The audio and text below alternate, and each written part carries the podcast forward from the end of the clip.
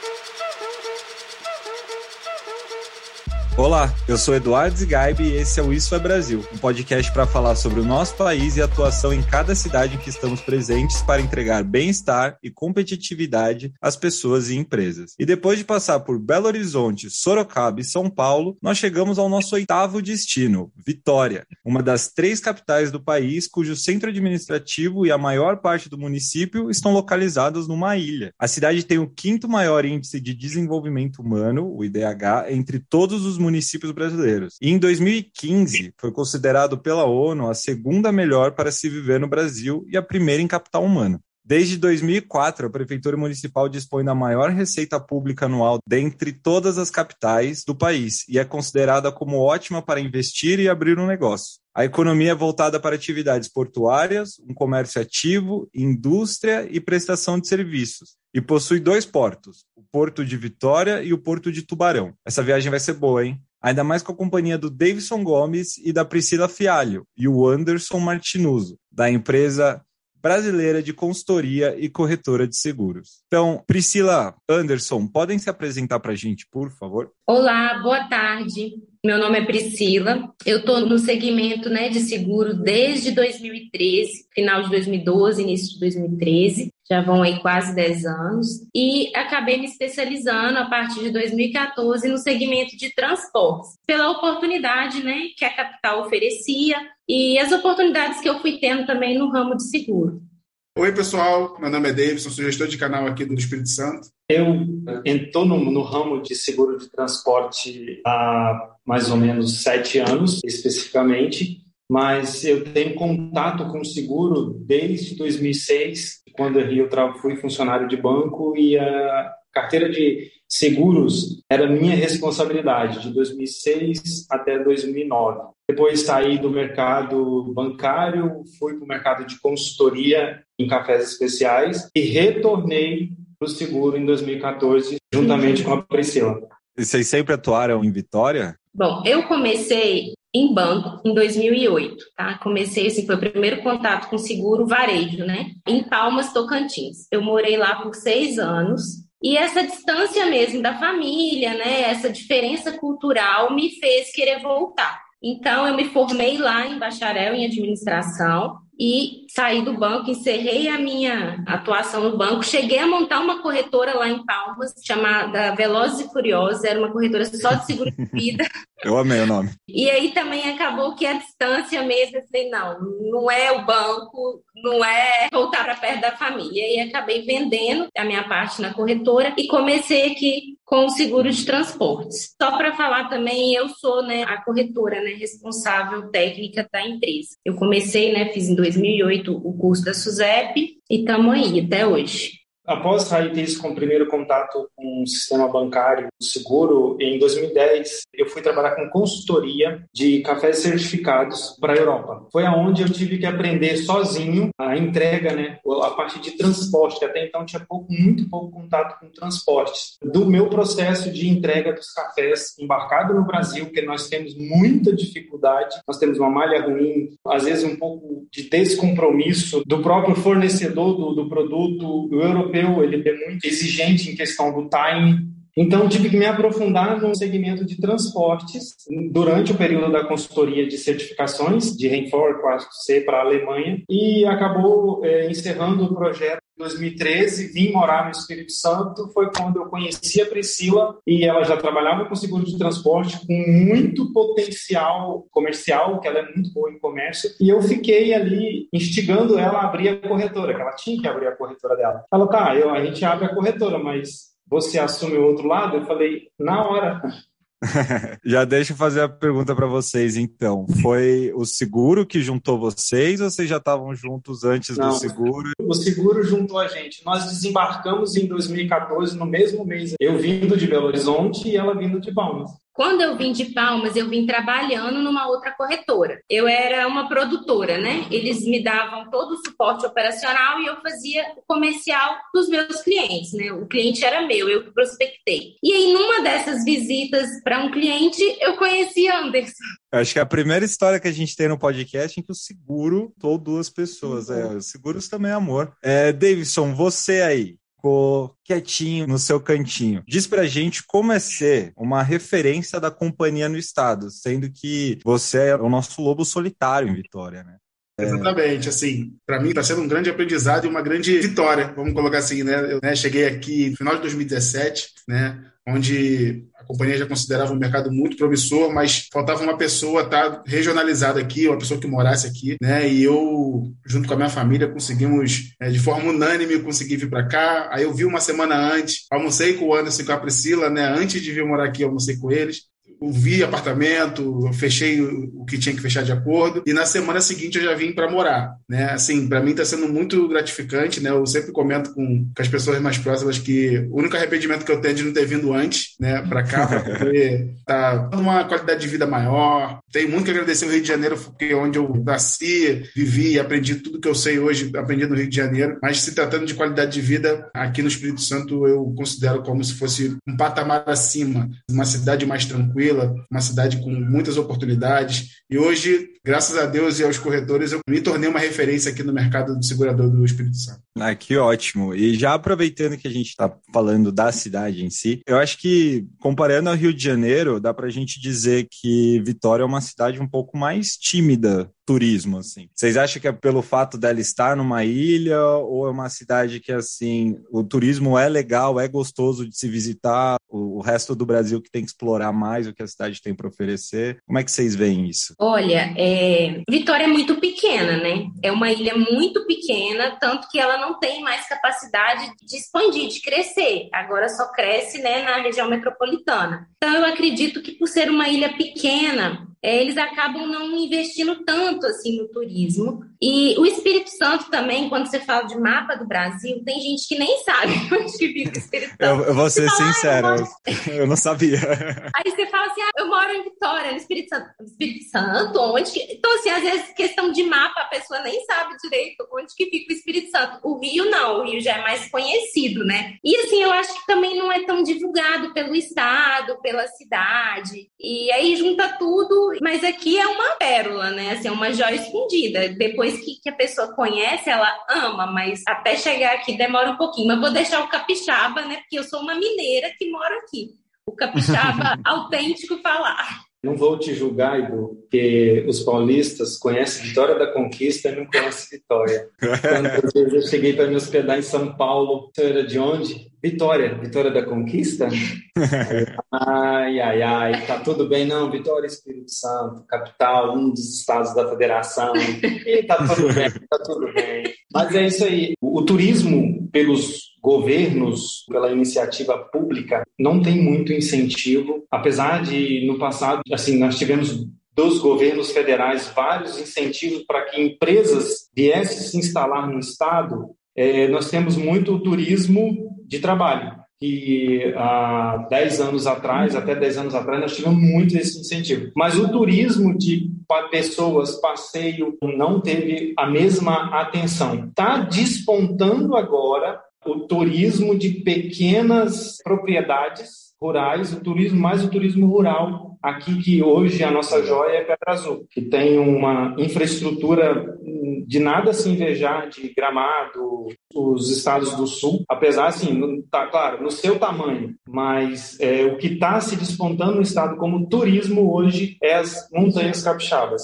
Olha só, eu imaginava que, que, seriam praias, coisas do tipo, sendo a cidade uma ilha. Não, não. Ah, na verdade, a cidade de Vitória não nem tem praia. Tem uma praia só e mesmo assim ela não é aquela praia boa. Bonita. Bonita. Não, ela chama atenção. É, o calçadão é lindo, mas a praia em si, a estrutura da praia não é muito favorável. favorável a posição da praia não é favorável. A praia aqui, que é divulgada, que é o, o ouro, é Guarapari, né? Que está a 50 quilômetros de Vitória. Então, assim, eu vejo também que o Capixaba, o Espírito Santo, é o paraíso do mundo. É o melhor lugar do mundo Guarapari. Mas eu é não duvido que seja. E Pedra Azul é a melhor região de montanha do mundo. Depois vem os outros lugares. Então, ele mesmo valoriza muito isso aqui. Eu acho que, que eles mesmo gostam de deixar isso para ele, sabe? meio escondido.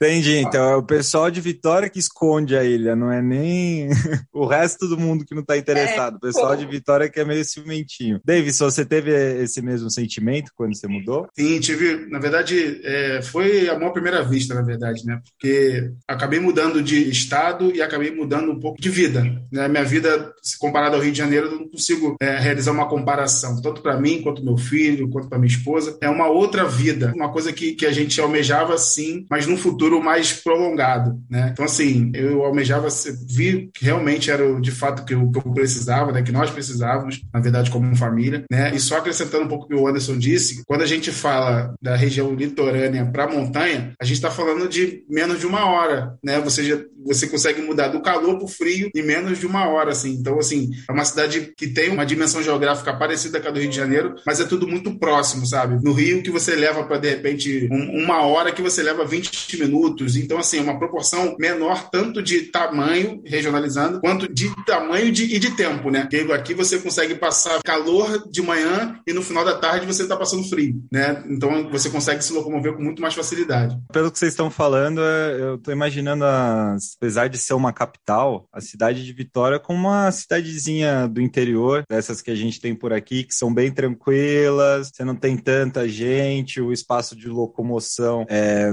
é mais curto. Como é que uma cidade dessa tem tanto poder em transporte, então? Por causa dos portos? Exatamente. Aqui a gente, é, nós estamos situados numa região bastante estratégica de escoamento da produção. Um exemplo bem clássico que hoje é a nossa maior fatia na corretora é o transporte de rochas ornamentais. O Espírito Santo é responsável por 88% é, das exportações de rochas ornamentais do Brasil. É, como os principais públicos compradores, Estados Unidos, Itália e China. Ele é o principal processador, e hoje ele processa 100% da produção de rochas ornamentais do Brasil, corresponde o nosso porto de Tubarão, que é o porto de Praia Mole, por 88% das exportações de pedras ornamentais. Dentre outras mercadorias, como por exemplo o café. Hoje nós somos responsáveis aí por 30% da operação que vai para a Ásia, 30% das exportações são responsáveis aqui, Porto da Codesa, porque a, a Ásia ela tem uma preferência por um certo padrão de café que aqui no Espírito Santo tem muito. Então ela é responsável, dentre outras particularidades que nossos estados oferecem de competitividade.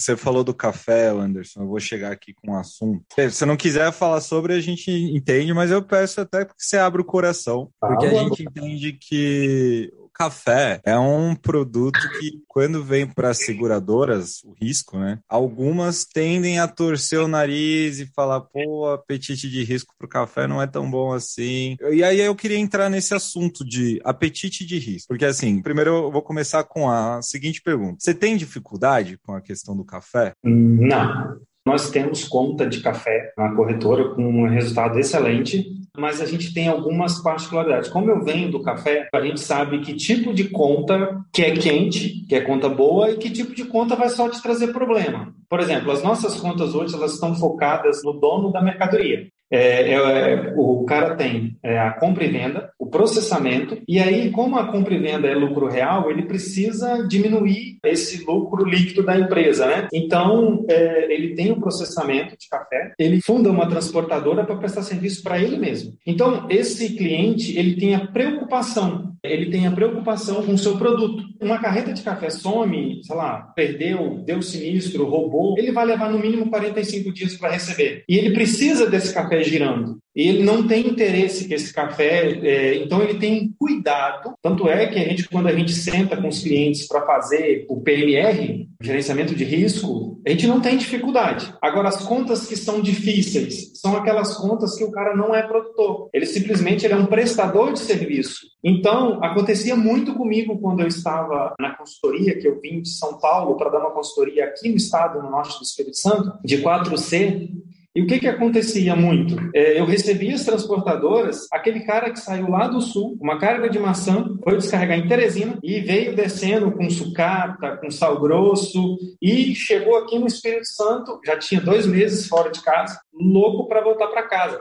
Você acha que esse motorista está preocupado com o que está em cima da carroceria? Não, quer fazer a entrega. Exatamente. São essas contas que são complicadas no café. Porque o café tem um alto índice de liquidez. Por ser uma mercadoria com liquidez muito alta, qualquer região que aconteceu o sinistro, a carga vai ser saqueada, a carga vai ser roubada. Então tem que ter esse cuidado. E vai sumir rápido, né? Exatamente. Tem que ter muito esse cuidado em relação ao café. Por isso que nós temos contas Clientes, né? que têm um bom resultado na nossa carteira. Fala a verdade, Davidson. Quando o corretor ele manja do risco, é bem mais fácil, não é? Cara, é por isso que, é, juntando assim com a nossa companhia, a gente vai aonde o corretor conhece do negócio. Né? A gente preza a companhia, nós, né, como companhia, prezamos muito isso. E a gente foi na pessoa certa. Na verdade, assim, essa conversa que o Anderson está tendo conosco agora, ele já teve com algumas pessoas da nossa companhia. Né? E as pessoas conseguiram aprender mais sobre o café depois desse bate-papo com ele. Então, assim, facilita demais, demais. Facilita tanto para explicar, né, para nós é, o que significa o processo do café e assim como a gente entende o lado dele, ele entende o, o, nosso, assim como não é o momento da gente apostar. Então, assim, eu acho que a gente consegue fazer uma dinâmica bem bacana.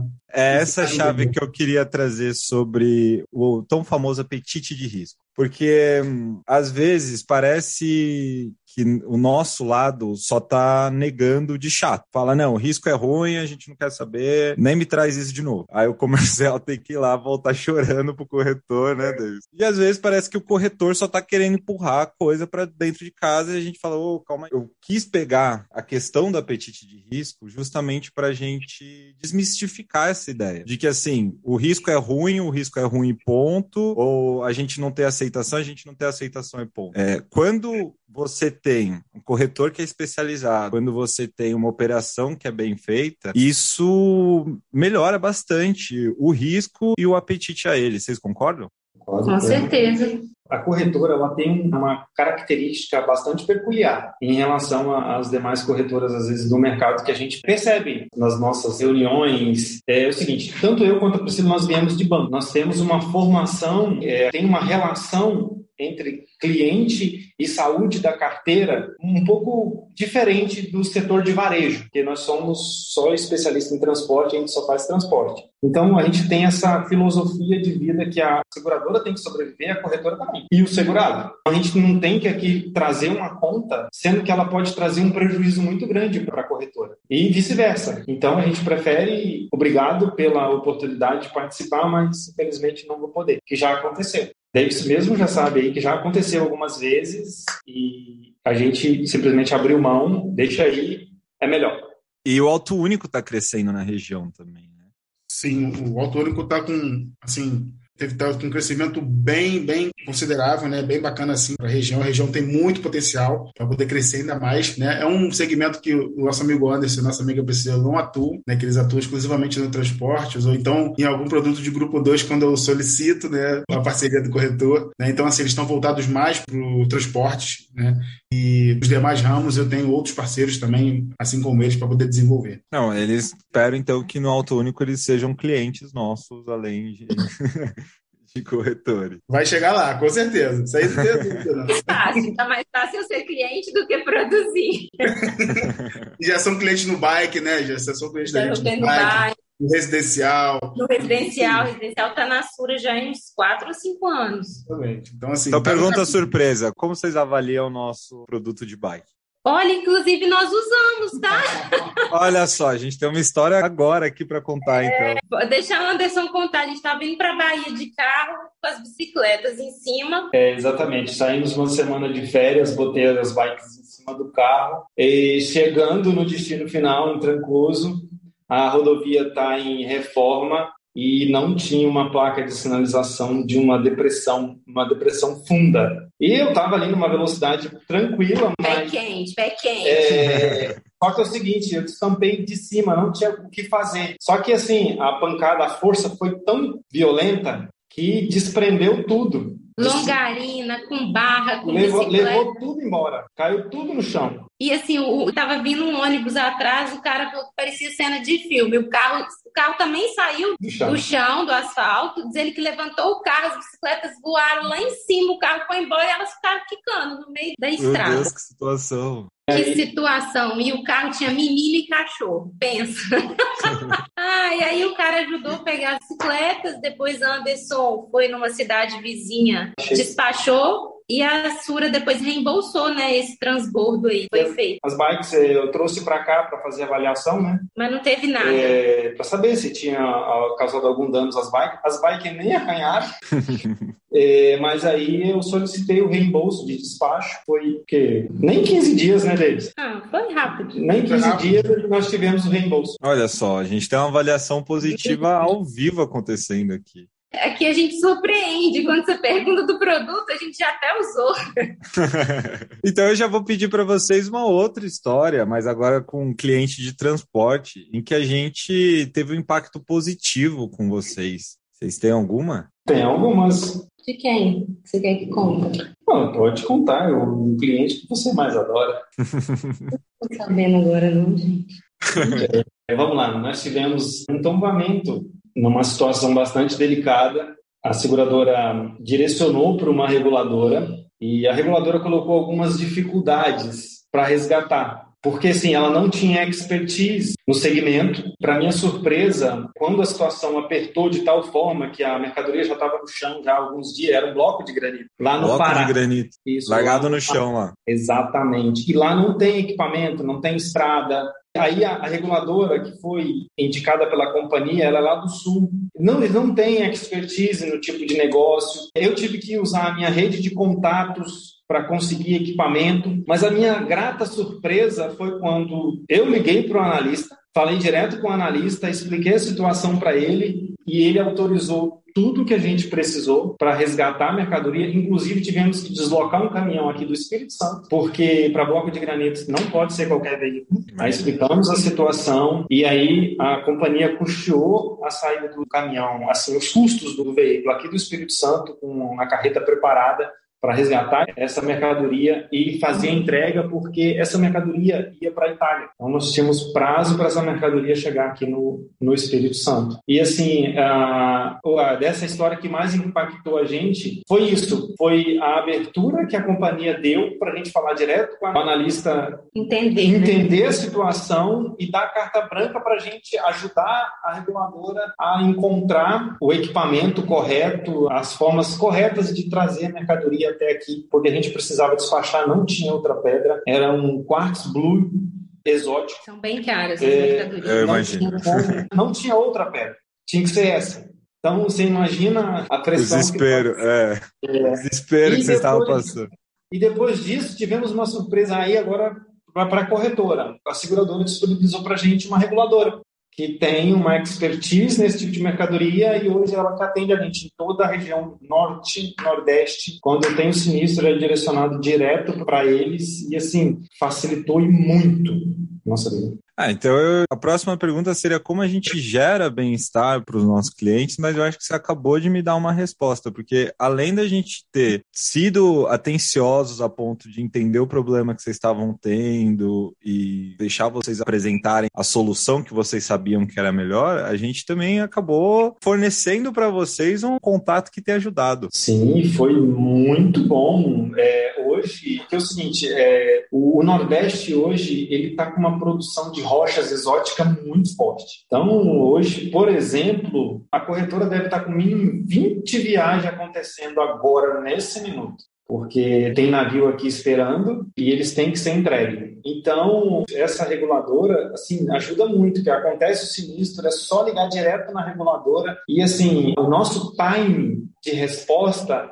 diminuiu muito. E como eles são especialistas no segmento, é, acaba sendo mais rápido o processo, eles já têm os contatos, então o custo também acaba ficando mais baixo, porque se você tira aquilo ali com um ou dois dias, é muito mais rápido, você não fica pagando diária de analista ali na rodovia, então acaba que o custo também sai mais baixo, né, para a companhia, para gente no final dos relatórios de sinistro. Então, o é cliente um... também, na hora de renovar. O cliente também. Nós tivemos uma redução de custo operacional de sinistro, de SOS, eu diria, de mais ou menos uns 15%. Uma coisa que aconteceu também é que foi direcionada para esse tipo de sinistro uma outra gerenciadora que não conhecia do processo. E o Anderson, e... a gente conversou com o pessoal da área de sinistro e aí a gente identificou, né, a companhia identificou que a solicitação que o Anderson e a Priscila fizeram eram pertinentes e a gente realocou de novo essa gerenciadora que era especialista nesse segmento e a coisa começou a fluir normalmente, igual sempre aconteceu. É isso mesmo. E isso acontece também em outros segmentos. Por exemplo, essa reguladora ela é especialista para granitos. Agora, se a gente colocá-la para outros produtos, talvez não vai ter a mesma eficiência, né? Então, saber entender também a especialidade da reguladora facilita muito no processo, para a gente, para a companhia, né? É uma maneira de gerar bem-estar para todo mundo, então. E então acho que eu já posso fazer a pergunta para vocês do porquê Sura. Por causa da proximidade entre corretor e companhia. E por conta dessa proximidade, a nossa produção hoje está digamos assim, 50%, 60% exclusiva na Sura. Vamos fazer a conta redonda, 50% na Sura e os outros 50% espalhado por aí. Então, essa proximidade fez com que a gente produzisse mais com a Sura e essa produção também ajuda né, no relacionamento e aí uma coisa colabora com a outra. Ou seja, um relacionamento importante. E você, Davidson, como você vê o nosso relacionamento com ele? Assim, na verdade, eu escutei do Anderson, foi que dia que a gente almoçou? Foi na terça ou na quarta-feira? Foi terça. Ah, não, terça. Teve uma declaração de amor para ele. Eu gostaria, Anderson, que você dissesse novamente o que você disse para mim e para Adriana naquele dia lá do almoço. É, ah, tá. É bem legal. A nossa história com a Sura é muito legal. É do seguinte, uh, tinha acabado de fundar a corretora e a gente não tinha nenhum transporte, tanto é que a Sura nessa época nem operava. Nem era Sura. Quando a gente começou, a corretora foi aberta em 2015. A Sura foi em 2016, né? Porque era RS. É, eu acho que já estava nesse período de transição aí. É, não, já estava no período de transição, é, as apólices já saíam da Sura. E é o seguinte, é, era o meu primeiro contato, tinha acabado de fazer o cadastro. E aí eu peguei o telefone, eu estava com uma proposta de um empresarial e aquele empresarial faria muita diferença na nossa história. Eu liguei para o funcionário, para o gerente na época, expliquei a situação para ele. E eu estava, me lembro, para uma proposta da Congênere muito, tipo, para um cara que não tem zero de uma proposta dessa, é impossível. Mas eu falei, cara, eu já tenho 50% não, mas eu vou tentar os outros 50%. Então Exato. falei com ele, falei, a situação é essa, eu precisava, é o meu primeiro cliente, seria o meu primeiro cliente na sua, e o que, que você pode fazer para mim? Ele, qual é o valor? Aí eu falei o valor e o valor da sua estava muito alto. Ele falou: Eu não quero saber. Pode mandar, pode falar com o segurado que você vai renovar na Sura, que a partir de hoje ele é seu cliente. Pode me mandar um e-mail agora que eu vou mandar o pessoal lá, porque quando as pessoas estão começando, nós temos que dar a oportunidade. Essa foi a frase. E de lá para cá, hoje nós estamos aí com sete anos, né, Davidson? É, desde o primeiro negócio, desde a corretora fundada, a gente já tem aí, e a partir de 2017 que o Davidson chegou aqui, nós intensificamos a parceria. Hoje a Cultura é a nossa primeira companhia. Ah, que legal, fico muito feliz por vocês terem acreditado na gente e por ter sido recíproco a gente ter acreditado em vocês também. Foi muito gratificante. Para ser sincero, é, essa receptividade não aconteceu nas outras companhias. É, não das outras teve companhia de questionar mesmo se a gente ia conseguir. É, geralmente quando você começa a trabalhar com uma companhia, eles querem o filé primeiro para depois ir liberando, né? Com a Sura não. É um elogio que a gente recebe com uma certa frequência de que a gente é bastante atencioso e que a gente primeiro procura formar uma relação com as pessoas e aí eu acho que isso é algo que acaba sendo traduzido pelos nossos comerciais também porque a maioria dos comerciais tem aqui, eu vou falar todos, porque se eu falar a maioria, vão achar que eu não gosto de alguém, mas a maioria, todos os comerciais que a gente tem aqui são pessoas igual o Davidson, pessoas de sorriso solto, essa cara carismática, né, Davis? Acho que você me deixa sem graça, hein? Não, já falaram que fizeram declaração para você, não, fez, declaração também, pô. Não, mas então eu agradeço, mas fico sem graça só um pouquinho, mas depois passa, só da hora. declaração que você se referiu, David? Na verdade, o Anderson utilizou três palavras. Eu sou apaixonado pela Sura. Foi essa palavra que ele falou no dia do almoço. nem, nem eu esperava que ele fosse falar isso.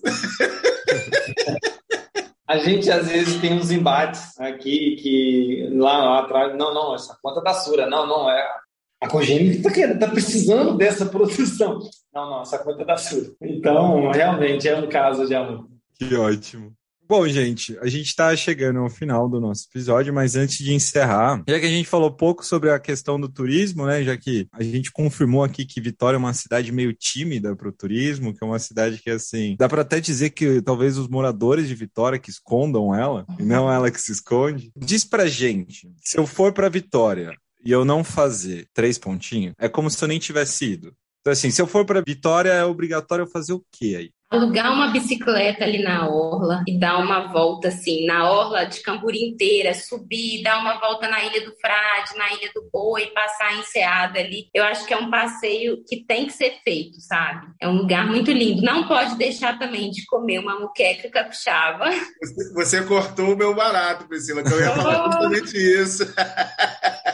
É, isso, e aliás, era uma outra pergunta. Como é a culinária de Vitória? Para mim, agora, Vitória é um lado totalmente desconhecido, então eu quero entrar dentro da cidade. É uma culinária, assim, bem forte em frutos do mar mesmo. Todo restaurante que você for, assim, tem muito frutos do mar, lagosta. A muqueca é o cargo-chefe, mas tem muita grelhada também que eles fazem, que é os frutos do mar grelhado, arroz de polvo, também é bem famosinho. Arroz é... de polvo? É, arroz de polvo. Eu acho assim, quem vem a Vitória também não pode deixar. O Davis, ele mora em Vila Velha, que é do lado, né? Em termos de praia, eu acho que Vila Velha é melhor. As praias, assim, são mais organizadas para pessoas, né? Ah, eu quero ir para a beira da praia, sentar, almoçar, Vila Velha. E não deixar de conhecer também o Convento da Penha, que é, é um centro histórico e de turismo também, né? Principalmente turismo religioso. E se quem puder também dar um pulinho em Guarapari, vale a pena. E domingo Domingos Martins Pedra Azul, que é a região de montanha, que assim eu particularmente adoro.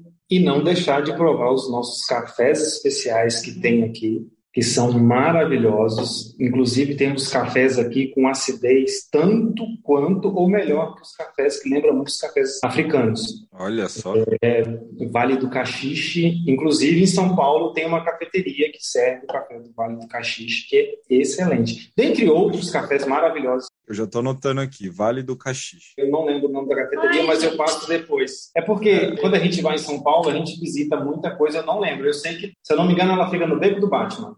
Vou até procurar, porque café é uma coisa que me interessa bastante. E cafés diferentes, assim, é uma coisa especial de se provar. O Espírito Santo, ele é o maior produtor de cafés especiais exóticos do país. Inclusive, o Anderson é filho de produtor, por isso que ele dessa região. Ah, tá explicado porque ele gosta tanto de café também. É por isso que ele tá assim, ele entende bem. É bom saber. Eu vou, então eu já tenho um roteiro para Espírito Santo que é experimentar cafés. É, acrescentando um pouco o que o Anderson e a Priscila disseram sobre a culinária. A Priscila é minha referência culinária aqui no Espírito Santo. É, minha referência culinária é ela. Se eu preciso de alguma dica, algo é ela que me dá as coordenadas, ela me leva lá para experimentar o almoço. Então, assim, é minha referência. Então, eu sou suspeito para falar dela, né?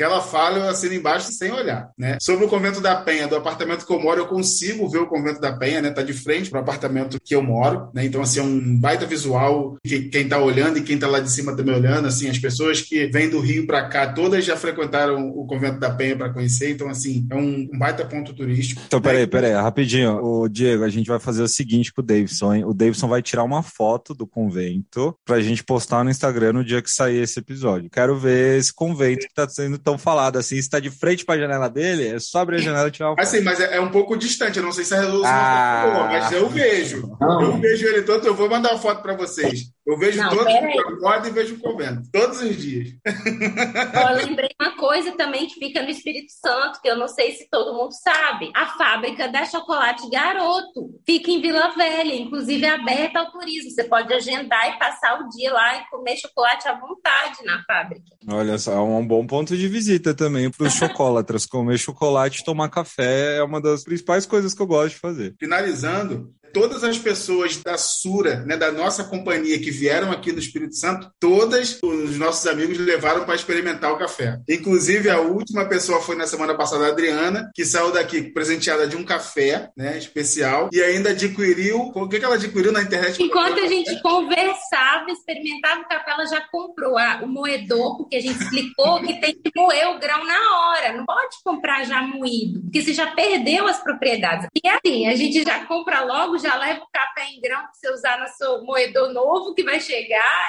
é um pacote. Edu, pode falar. Só falando do café rapidinho, eu não sei se ainda lá na Consolação tem o Cabral Café, fica lá na Consolação.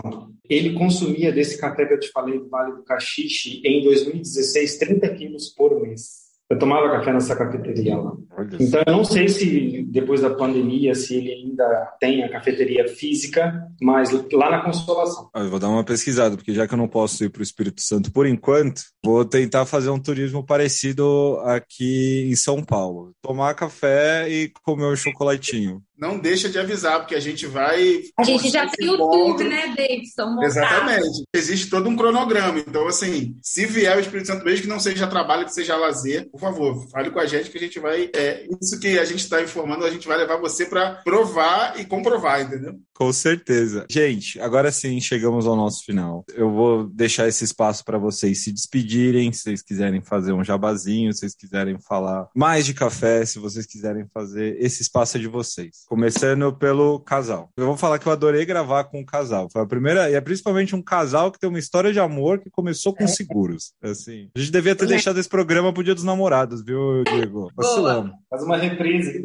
Eu agradeço a oportunidade, assim, de poder ter, né, trabalhar com a Sura. É lógico, né, gente? Nem tudo são mil maravilhas, né? Não é nada perfeito, nem do nosso lado, nem do lado da companhia. Mas eu acredito que flui bem, pelo menos no sentido de retorno.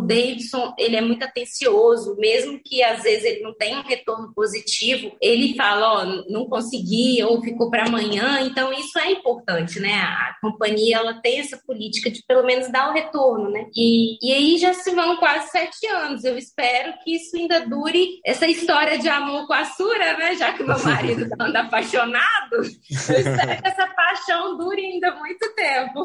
Aquela máxima que um casal não pode dormir Obrigado. Um corretor não pode finalizar o dia sem retorno. E com a Sura a gente não tem. Olha só. É, já que a gente está falando, né? Não, gostei muito dessa. É, Loves in the Air, o corretor, mesmo que tenha a negativa, ele, o corretor não pode finalizar o dia sem retorno. E aqui a gente não tem esse problema. É, deu o final do dia, Davis te chama no WhatsApp, meu amigo, não consegui, vamos ter que ficar para amanhã. Porque o segurado também não fica para amanhã. Ele fica hoje sabendo que amanhã nós vamos retomar as negociações, as, tomar as devidas providências necessárias para o melhor atendimento. Que ótimo. Eu fiquei feliz em ouvir tudo que vocês falaram mesmo, porque, é, querendo ou não, é um relacionamento, né? E como todo relacionamento, isso foi falado no último programa, e aí eu quero repetir, então, como todo relacionamento, precisa de um diálogo, precisa de escuta, precisa de retorno. A gente precisa entender quais são os seus problemas para vocês entenderem quais são os nossos. E assim a gente tentar chegar num caminho que seja bom para os dois, né? Não simplesmente aquela coisa fria de negócios de não, não dá ou não, não consigo. Davidson, suas despedidas. É, gostaria de agradecer né, a oportunidade aqui de estar colocando à disposição a cidade, não só a cidade como o estado. É um estado que tem muito a se explorar ainda, não só como Sura, né, como companhia, mas também como conhecer. Eu preciso conhecer muitos lugares ainda, preciso me desenvolver muito ainda, está só no início, né? É uma questão de honra, né? Tá aqui nesse estado que eu amor à primeira vista, né? Na verdade, desde que eu cheguei. Então, assim, agradecer ao Anderson e à Priscila pela receptividade na época, agradecer a vocês pela oportunidade de estar conhecendo um pouco mais do estado, né? E até a próxima. Muito bom. E a próxima, já que o Davidson falou, a próxima a gente vai para uma ilha também, mas é a ilha de Florianópolis. É isso, pessoal. Tchau, tchau. Valeu, gente. Um abraço. Tchau, tchau. Tchau, tchau.